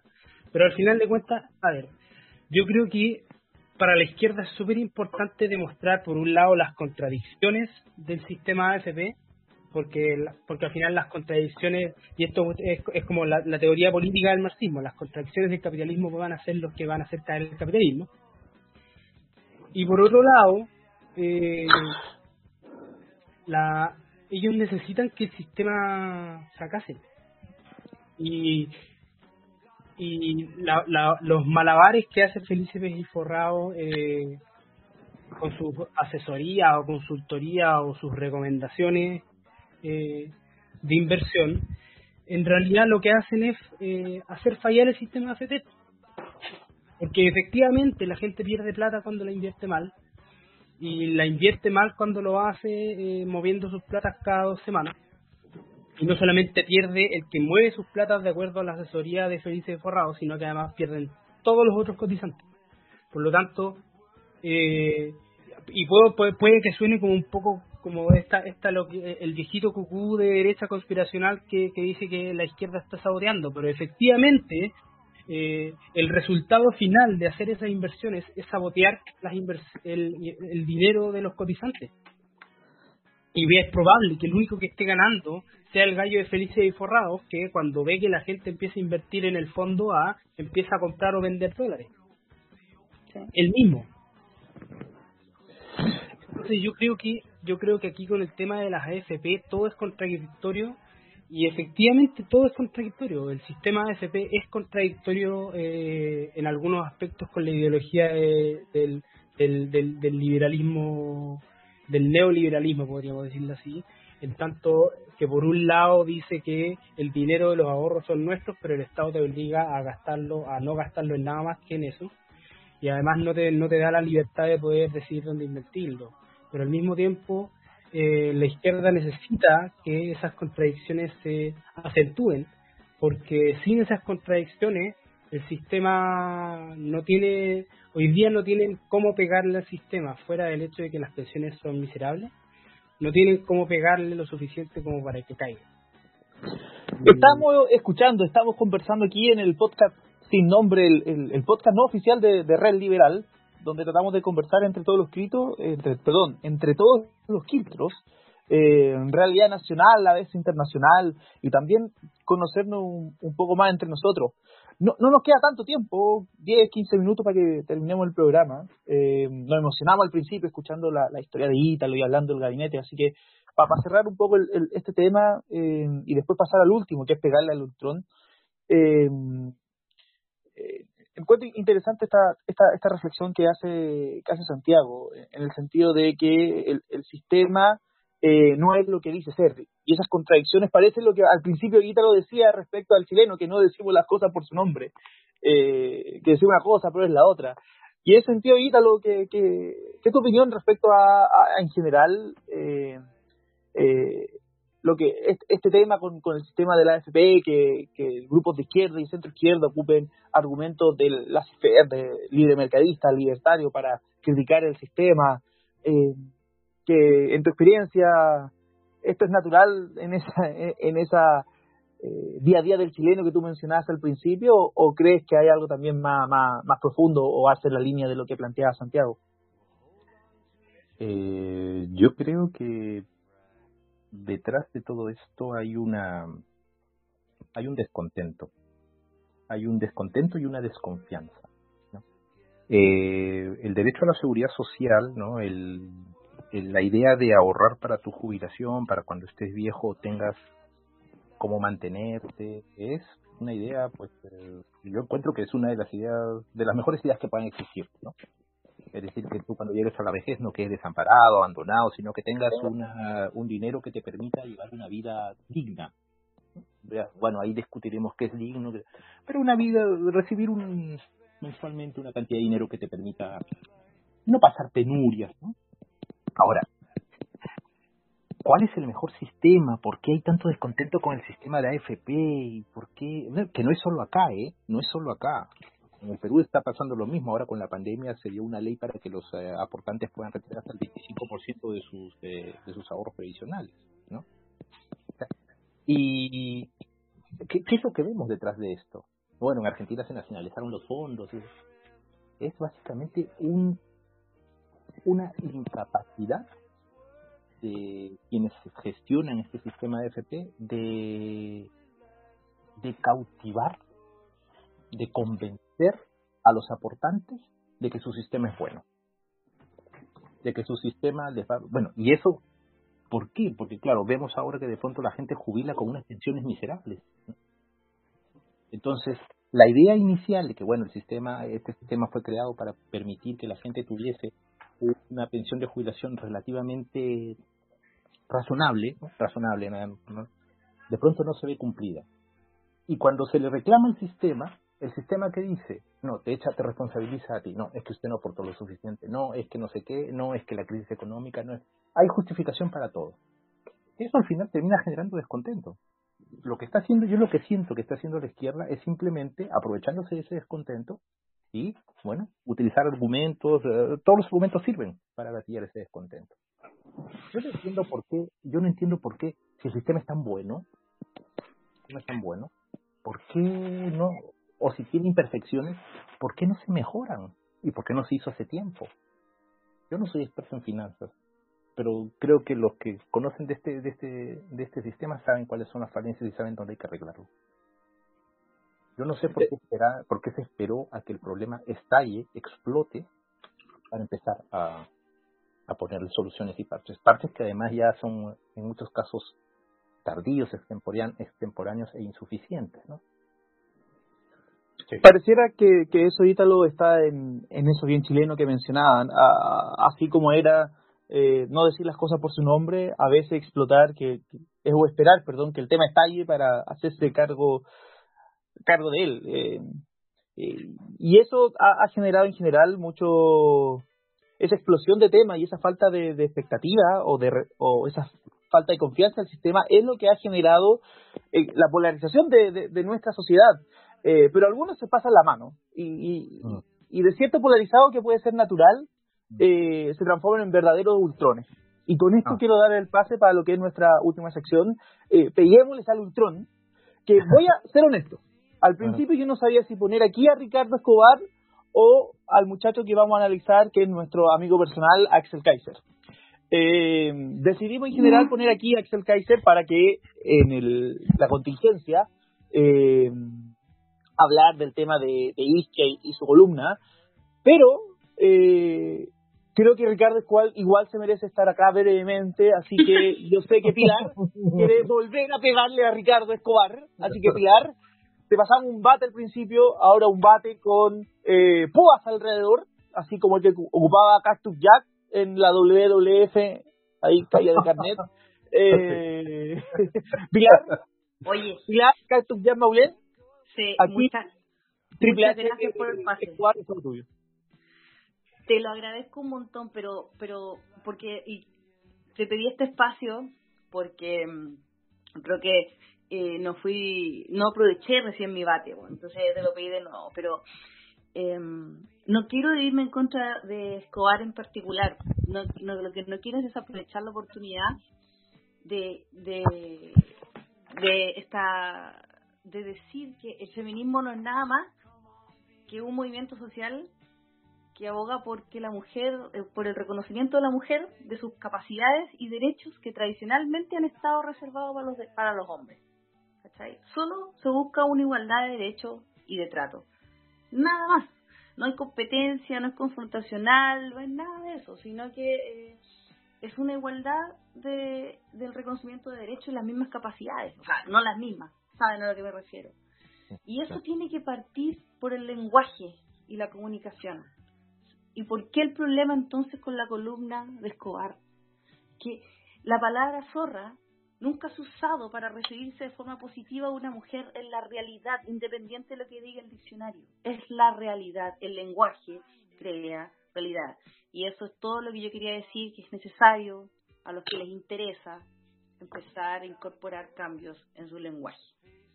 Eso es todo, muchas gracias. La espada es más fuerte que la pluma, dicen los intelectuales, y es muy cierto, y Pilar Maulen lo demuestra al ocupar un argumento intelectual en vez de un bate de Cactus Jack. Em, qué gran personaje era Cactus Jack. Pero quien es un personaje, y no sé si es grande, es Axel Kaiser. Y esta vez siempre va a estar en nuestro candidato a ser Ultron, dada su naturaleza probablemente. Pero esta vez entró por un tweet que se mandó eh, en relación al asesinato, homicidio de eh, el afroamericano G. Floyd, eh, el cual tweet que voy a citar a, a continuación.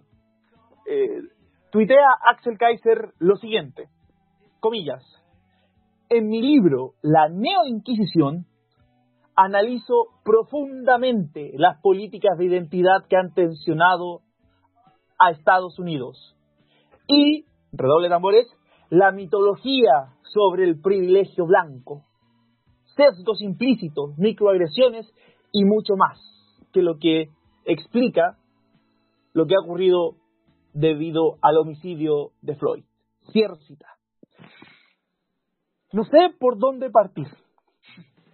Cualquier persona que sabía que el privilegio blanco es una mitología merece estar constantemente en esta sección. Cedo a Santiago el honor de ser el primero en comentar a nuestro querido amigo libertario Axel Kaiser.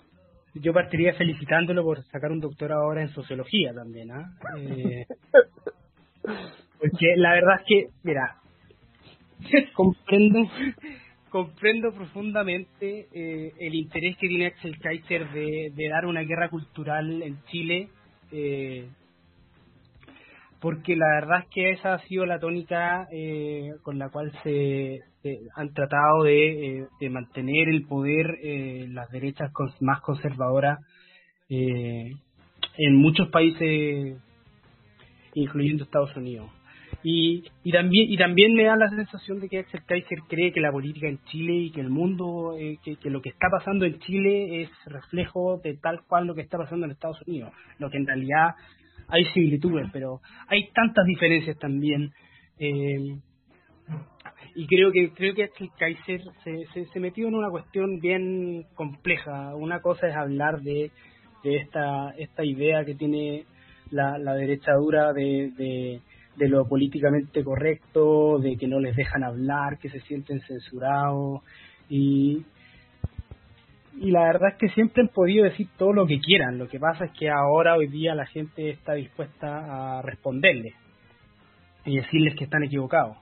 Eh, y es cierto que hay algunas, algunos grupos y algunas personas que, reaccionan con más sensibilidad ante algunas opiniones y comentarios eh, de lo que de, lo que de lo que la, la derecha eh, espera y, y, y, se sienten violentados que es legítimo cuando una persona se siente violentada eh, uno no uno puede llegar otra vez otro a decirle oye pero no te sientas así ¿sabes? porque puta, te están violentando o sea, es como es como es, es como cuando le dicen a, un, a una, una si te romp, si te rompí el brazo, ¿cachai?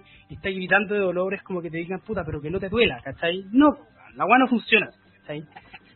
Eh, pero lo que me pasa con Axel Kaiser es que es que él siempre tiene respuesta para todo. Siempre tiene análisis para todo. Y la verdad es que yo no voy a tratar de Axel Kaiser de una persona tonta, porque ya ya para, para, para tener la capacidad de escribir tantos libros como lo ha hecho, no uno no puede ser tonto para escribir libros. Y eso yo lo demostré con mi tesis de magíster. Escribir es difícil. Tener la capacidad de, de, procesar información y, y, plasmarla en un texto y, y además lograr los éxitos de ventas que tiene, no es de una persona tonta. El problema es que es que se, se enamoró de su personaje y, y, se nutre y parece y ese personaje eh, existe y, y, es funcional eh, cuando saca estas ideas y cuando y cuando se alimenta de eh, ese pensamiento cada vez más propio de el, del radicalismo eh, del mundo como podríamos decirlo así como del Tea Party norteamericano verdad eh, a mí me llama mucho la atención de, de, Axel Kaiser y de los libertarios en Chile en general, que tienen esta esta idea, esta como tienen una suerte como de, de, de admiración y de, por, como por los políticos del siglo XIX, pero no solamente por sus ideas, sino que por cómo se visten.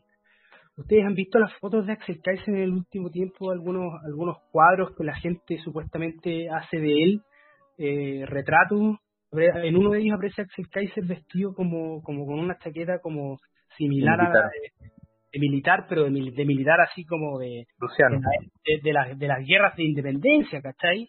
Sí. Entonces como que me da la impresión de que en algún momento Axel Kaiser va a terminar como usando un bigote de, general eh, confederado y va, y va a estar feliz con eso. Como que tienen, tienen esta, esta idea como entre el libertarismo eh, combinado un poco como con la cultura redneck norteamericana, que a mí me da escalofrío, francamente, eh, y creen que eso es algo que es, que es muy, que es chileno. Eso es lo que me pasa. Y lo, lo que no puedo comprender es, es que tratan, tratan de, de, de, asimilar ese tipo de prácticas culturales eh, eh, con lo que pasa en Chile y francamente yo yo a esta altura ya dejé de comprender a Kaiser trato de no no darme más explicaciones sobre sobre sus ideas y simplemente prefiero en general lo ignoro ya ni siquiera respondo la, las cosas que plantea en Twitter porque de verdad eh, creo que se está, se, se está yendo por un lado que está completamente alejado de la realidad de lo que es Chile. Y eso pasa, y perdón que me extiendo un poco, pasa también con, con todas las personas que están hablando, con todas las personas que están hablando de que en Estados Unidos hay un levantamiento de izquierda como nunca antes había habido. En Estados Unidos, perdónenme, pero la cantidad de levantamientos y saqueos que han habido en distintas ciudades de ese país durante el siglo XX, ¿para qué hablar? En la década del 60, protestas, saqueos. El, el apagón de Nueva York en, el, en la década del 70, que duró como cuatro días, Nueva York, la, la mitad, de como tres barrios de Nueva York completos saqueados. Entonces, no, yo creo que yo creo que yo creo que eh, Axel Kaiser y, y, el, y, el, y el mundillo político y social que él hoy día representa, porque sí efectivamente representa un, a un grupo de personas que se sienten identificadas con sus ideas, eh, creo que están están muy perdidos. Eh, están viendo, creo que tengo la sensación de que son a mí a, mí me pasa que son como los como los grupos conspiracionales como el terraplanismo.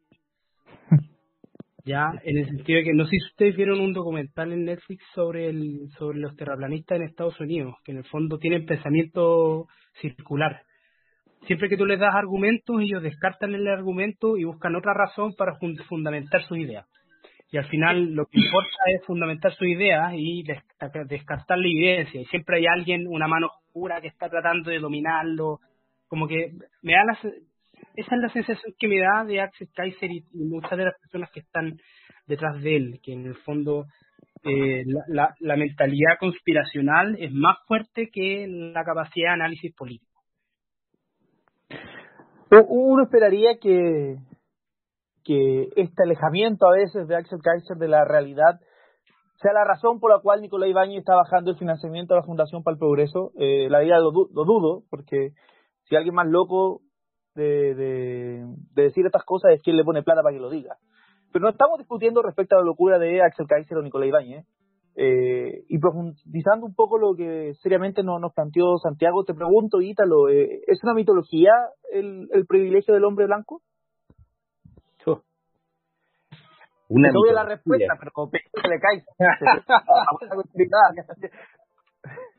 pero analizando a través de, de, esta, de esta pregunta que él plantea, o esa, perdón, de esta frase que él plantea, bueno. O sea, yo creo que... Ah, perdón, perdón, perdón eh, tanto la experiencia que conoces en Perú y en Chile, que como mencionabas, eh, hay un racismo indígena también que se relaciona un poco con este hombre blanco, porque o el privilegio blanco se relaciona por hombre blanco, por un lado, y también quizá compilar como está de la parte de hombre, pero dada tu experiencia en, dos países con alto racismo, eh, concentrémonos en, en, el, en el blanco. Sí. A ver, eh, estos levantamientos, por llamarlo de alguna manera, ¿no? O revueltas o brotes, eh, brotes violentos, que suelen ocurrir cuando se producen ciertos actos que son contrariamente violentos o atentatorios contra, cierta, contra ciertas minorías, ¿no? Eh, son comunes en, en todas aquellas sociedades en las cuales hay racismo, exclusión, violencia, eh, ¿cómo se llama este? violencia estructural. O sea, lo que está pasando con los levantamientos que se están produciendo a raíz de la muerte de George, creo que es, ¿no? George Floyd. Sí. Eh, son exactamente lo mismo lo que pasó cuando mataron a Catrillanca, ¿no? Es decir, eh, el aparato represor del Estado se extralimita, por decirlo de una manera diplomática se extralimita y termina provocando la muerte de un miembro, la muerte injusta además, ¿no? Eh, de un miembro de una determinada minoría. Y bueno, y se produce un levantamiento, una respuesta eh, comprensible, ¿no? Frente a ese acto de agresión. Eh, ahora, decir que esto es una, una, ¿cómo se llama? Una mitología una mitología, yo creo que es simplemente reflejo de una, no quiero decir ignorancia, pero una mala apreciación de los hechos. O sea, cuando Axel Kaiser dice eso, o sea, le está pasando, o está viendo la realidad con anteojos, o no la está viendo. o vive en una burbuja, que también puede ser, probablemente como decía Santiago, este hombre vive en una burbuja, una burbuja que es su casa, su fundación, sus libros, el aeropuerto y los lugares a los que él quiere ir, ver y visitar. Eh, a mí personajes como estos me dan un poco de miedo. Yo eh, trato igual que, San, de, Santiago de no seguirlos. Me pasa un poco con Vox en España. Eh, que Vox en este momento es la tercera fuerza política de España, ¿no? Es un, un, es la, el, el, brazo más, o eso, más bien son la decisión radical del PP, franquista, totalmente contrario al Estado de Derecho. Sí, sí.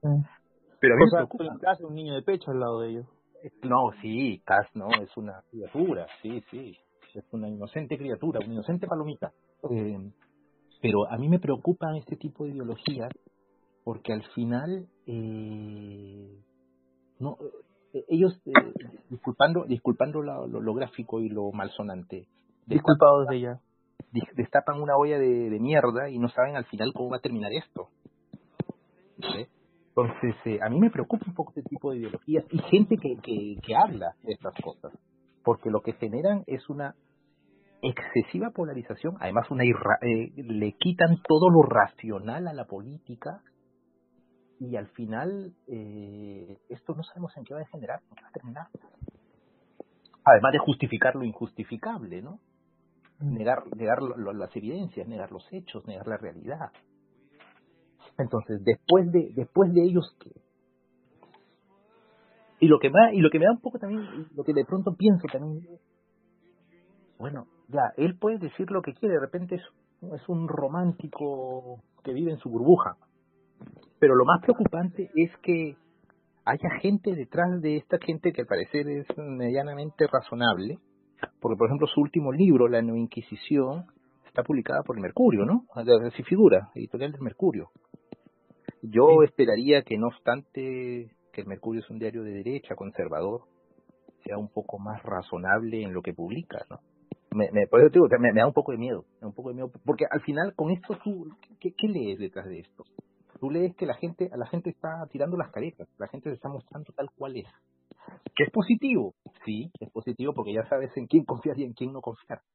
Pero también es, es preocupante porque extremos de irracionalidad en, como estos, al final conducen a, situaciones de mayor violencia, mayor violencia y mayor exclusión, mayor discriminación, mayor racismo, que es lo que una sociedad no quisiera tener. El, privilegio blanco también se asocia generalmente al, concepto del privilegio del hombre blanco. Y, hemos sabido que Axel Kaiser, eh, que incluso Valentina Verbal lo critica, eh, tiene un, un feminismo, una noción de feminista que, que va en lo mismo, que en general el feminismo no es criticar al hombre, que la mujer debe estar agradecido prácticamente porque el capitalismo fue el que le permitió tener mejores cosas para poder hacer, no sé, no me acuerdo la palabra, pero mejorar la tecnología de la lavadora, lo que le permitió tener mayor libertad. Eh, eh, pero parecía que ese privilegio del blanco, en verdad, en, toda su idea, es el privilegio del hombre blanco. Eh, y en ese sentido, así como recién con Ita lo hablábamos de la parte de blanco, Pilar, me gustaría que para cerrar un poco de, la, de esa reflexión de, de, esta, de Axel Kaiser, que desde el punto de vista del hombre, que, que parece que él a, veces quisiera que no es tan cierto, así como Ricardo Escobar anteriormente, que el hombre Eso. tenga un privilegio sobrevalorado re- respecto a la, a la mujer. ¿Y para qué hablar cuando se es mujer y, entre comillas, no se es blanca? No digamos como el muchacho ese que apareció en Bienvenido, que decía que él era blanco y era tan chileno como los protos, eh, sino en en general larga blanco en, en- en el sentido de, de quién es la élite a la larga, porque el que es la élite se parte creyendo blanco y para abajo todo el resto somos de, de otra tres test. Eh, pero claramente uno se puede cuestionar el hecho de, de- de creer que no hay grupos privilegiados en Chile en base a su sexo, a su género o, o a el color de, de- de su piel. O tu apellido. Eso es precisamente como el, el trasfondo de esto y claro, con lo de Ricardo Escobar y las discusiones que se vinieron a raíz de esa columna, eh, en que hay mu- es que no vamos a lograr ningún tipo de, cambio o evolución en el trato. Estoy hablando de todos los, todas las todos los que no somos hombres blancos, digamos. Eh, no, vamos, no vamos a mejorar, eh, no vamos a llegar a una igualdad de trato en la medida que no, no logremos identificar que efectivamente y asumir y comprender que efectivamente hay diferencias de trato y que son burdas.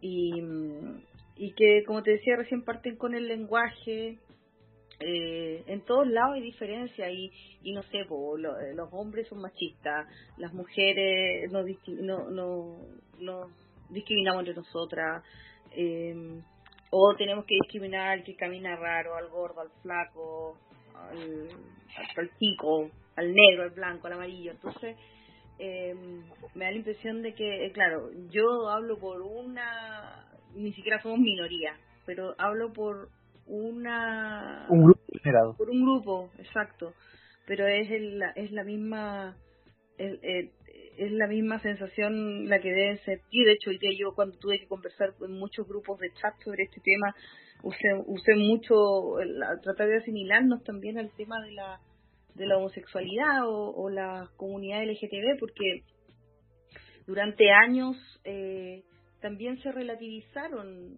se relativizaron ciertos conceptos que para ellos eran ofensivos y, y también se le bajó el, el perfil ese tipo de, de, de reclamos que ellos hacían. Entonces yo creo que ah, hablando eh, por las mujeres en particular, creo que va a ser un, un tema eh, también de largo de largo aliento y una discusión que se va a tener hasta que finalmente logremos cambiar el estándar y eso tiene que ser eh, eso tiene que ser una lucha permanente de todos los grupos que nos sentimos discriminados pues. yo soy mujer soy del norte changa total y eh, morena las tengo todas ¿cachai? y eh, por suerte yo nunca me he sentido discriminada quizás sí lo he sido un millón de veces pero la verdad es que no no no me he sentido afectada. Estudié en la católica, estudié becada en una facultad ultra eh, conservadora eh, y quizás no me, no me di por, no me puse ningún poncho nunca, pero quizás cuántos me tiraron. La verdad es que creo que tiene harto que ver con eso, con, con sentirse inmune a, esas- a ese tipo de cuestiones, pero y eso te da la fortaleza como para levantar el tema cada vez que es necesario y ante la audiencia que sea. Yo, dos do, do, do- dos palabras un poco más serias ant- antes de, de- que demos por finalizado y agradecerlo a todos ustedes por, por estar acá conversando y a todas las personas que se atrevieron a perder el tiempo escuchándonos. Eh, Sí, un Eh, agradecimiento a ella. Eh, una reflexión seria, yo, eh, y eso a veces a mí me, me, me ha hecho sentir cierta, eh, puede sentir más, más empatía por todo el proceso de discriminación. Yo claramente soy hombre, eh, la- Blanco la- te vas a decir. no blanco, pero que más, más, más rojiza que el promedio. ¿ah? Eh, vengo de, de la elite económica, de, de, de, entre comillas, del, de- del colegio, de la zona donde yo viví, de la quinta región, ahí en provincia de Quillota, aguante la calera, pero no Jadwe. Eh, y tengo un apellido bien pomposo, con dos P, dos S, italiano, eh, pero dado mi contextura física de, de, de gordo también, siempre era el tema de, de ese bullying. Y ahí uno eh, claramente entiende lo que se refiere a Filar, de ese lenguaje eh, malintencionado que formalmente no dice nada, pero uno sabe la intención que está detrás. Eh, y esto no, no quiero hacerlo por el tema de siempre hablar de mí, pero creo que a la larga no nos damos cuenta de la cantidad de discriminación que hay, y para decirlo así, como alguien dice que hay en relaciones internacionales el poder duro y el poder blando, hay mucha discriminación blanda, eh, invisible, para decir correctamente, que quienes no lo sufren creen que uno es exagerado. Y en este caso creo que Axel Kaiser peca de eso, eh, de, no, de quizás no haber sufrido el suficientemente bullying en su vida para darse cuenta de el error que comete al meter el concepto de mito del privilegio blanco. Eh, y segundo, quiero cuestionar la Axel Kaiser de un punto de vista libertario, en, en, el sentido que él en toda la argumentación que hace después de este tweet eh, empieza a poner estadísticas de que la mayoría de los crímenes que reciben son realizados por gente negra, la mayoría de los crímenes que, que sufre la gente blanca es por gente negra, la mayoría de los asesinatos realizados por gente negra, a, a gente negra es por gente negra y no por gente blanca. Bueno, pero un libertario de verdad, ¿para qué decir nosotros como liberal igualitario? Pero un libertario, un libertario, si fuese libertario de verdad, no estaría cuestionando si personas matan personas, sino cuando el Estado abusa de personas. Eso sí está preocupando de un Estado. Y aquí el tema de George Floyd no es que un blanco mató a un negro. El tema de George Floyd y del abuso sistemático en Estados Unidos es que el Estado, por acción o omisión, es el que discrimina a las personas de color. Y eso también es lo que pasa acá en Chile. No es que un Winca esté abusando meramente de, eh, de un indígena. No es que un hombre esté abusando de una mujer. Es que en el aparato estatal sistemáticamente, nuevamente, por acción u omisión, se permite ese abuso de privilegio. Por lo tanto, un libertario de verdad estaría preocupado de eso y no de la estúpida estadística de cuántos, si los blancos fueron asesinados por negros o por blancos. Y ahí yo creo que lo que decía Santiago es muy cierto. El personaje se está comiendo a Axel Kaiser, que incluso va en contra de lo que él dice ser de un libertario clásico o un, un libertario. Y con esto, muchachos, y este excusa por, por, por ponerme serio y pido perdón, eh, agradecer a todos ustedes por haber compartido con nosotros este momento en que eh, Quiltros, sin ningún privilegio, estamos acá tratando de, discutir del día a día, de las conversaciones, de lo que pasa en el acontecer nacional e internacional. Gracias Pilar, gracias Santiago y especialmente en nuestro contacto directo desde la capital de, de la Araucanía con Ítalo por haber aceptado esta invitación. Prácticamente hora y media hemos estado, hemos estado discutiendo, conversando eh, de todos temas, siempre obviamente desde un prisma eh, liberal. Y para el próximo capítulo, mi talk no va a aguantar que no tengamos nombre. ¿ah? Así que una semana lo están escuchando para enviarnos propuestas, porque el próximo capítulo ya empezamos a decir algún nombre serio. ¿eh? Sin nombre ya- puede ser un sin nombre No. puede ser un buen nombre. Ta- También, pero tengamos algo. Mi talk no me está aguantando. ¿no? Ya le pusimos nombre a las secciones, muy bien. Tenemos un invitado, estamos creciendo. eh, tenemos que hacer. Hasta ahora, nuevamente, la única propuesta que ha llegado es frecuencia Quiltra. Yo quiero poner ahí, ñoñamente, por culpa de Rolls, lo dejo ahí. Eh, y agradecer nuevamente a todos los que nos escuchan y a ustedes tres por, por compartir este, este momento. Saludos a todos muchachos, que estén excelente, excelente eh, en los días venideros. Buenas noches a todos. Buenas noches. Do you know what it's like to fall on the floor? Cry your guts out till you